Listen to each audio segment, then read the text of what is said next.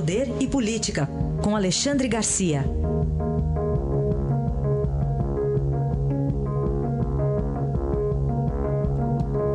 Alexandre, bom dia. Bom dia, Raíssa. Bom dia, Carolina. Bom dia. Dia que começa então com a Polícia Federal batendo lá no Congresso. Pois é. é. São, são as notícias da manhã, né?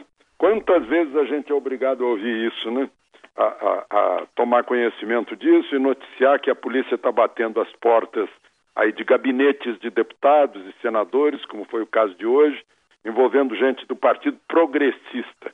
Como é que pode o Partido Progressista ter pessoas assim e ter ao mesmo tempo pessoas corretíssimas? Eu lembro da senadora Ana Amélia, nossa colega jornalista lá do Rio Grande do Sul, que, é, que é, tem uma atitude irrepreensível. Mas, enfim, essa bancada do Partido Progressista na Câmara está com quase metade dos seus deputados e vale dizer que é a segunda bancada em tamanho.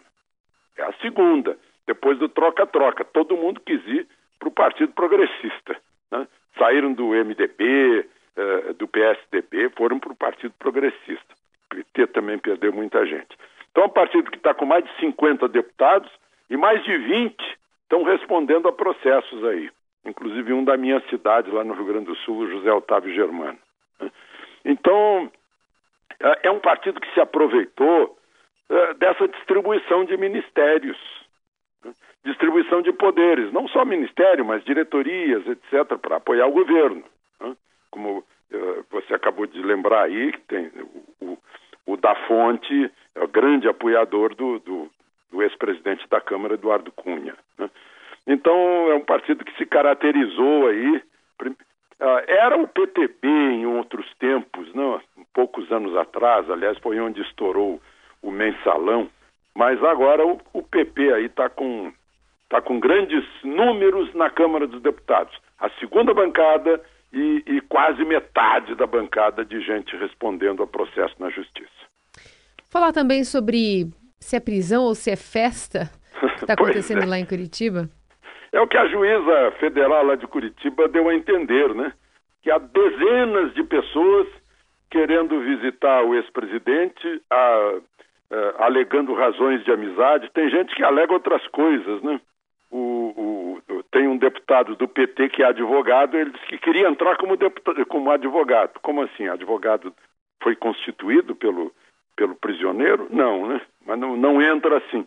A presidente Dilma, a ex-presidente Dilma, uh, embora sabendo da decisão da juíza, olha, não pode entrar.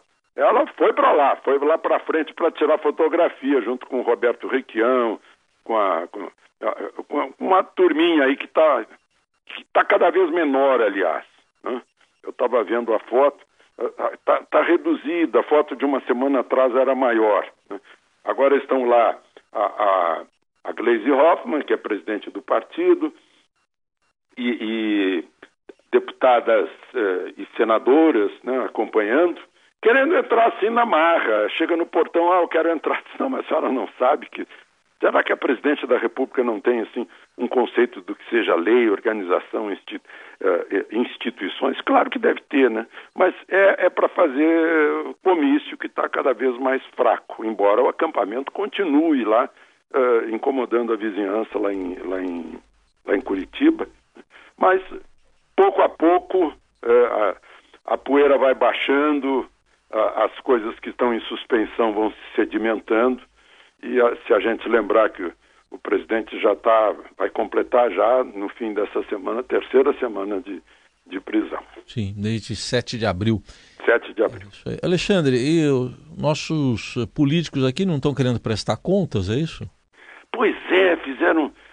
Está nas mãos do presidente já para sanção, há uma mobilização muito grande para que não aconteça isso. Fizeram um projeto de lei supostamente para proteger prefeitos né, que, que não entendem nada de contas públicas e que e prestam contas de modo errado sem má intenção.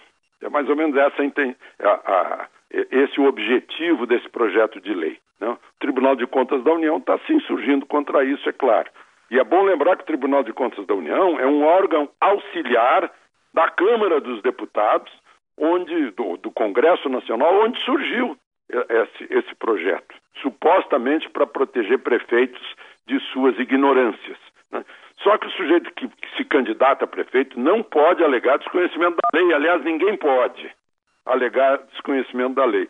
E mais ainda alguém que vai uh, assumir a administração municipal. Ele tem que conhecer as bases da administração, tem que saber ler, tem que, tem, tem que entender o que existe, tem que ter bons assessores jurídicos para orientar a prestação de contas.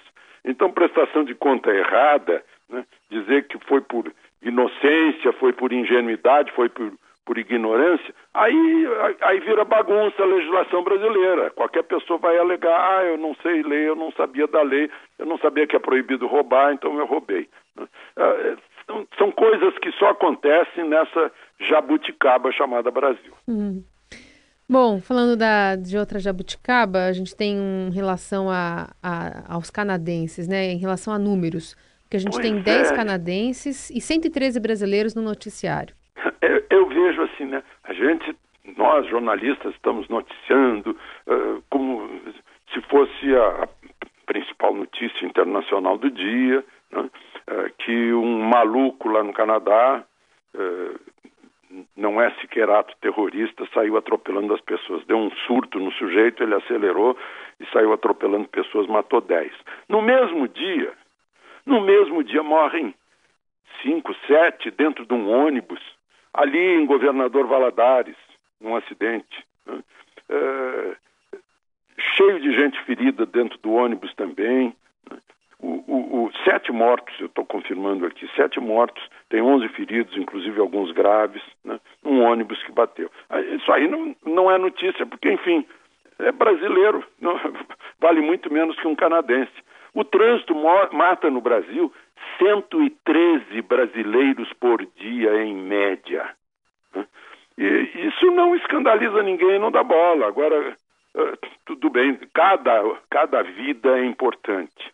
Mas lá no Canadá, no outro hemisfério, ter mais importância que o nosso escândalo aqui, que é essa, esse morticínio no trânsito, eu acho que a gente tem que se voltar um pouquinho para os nossos problemas e não, e não fazer esse mecanismo de fuga.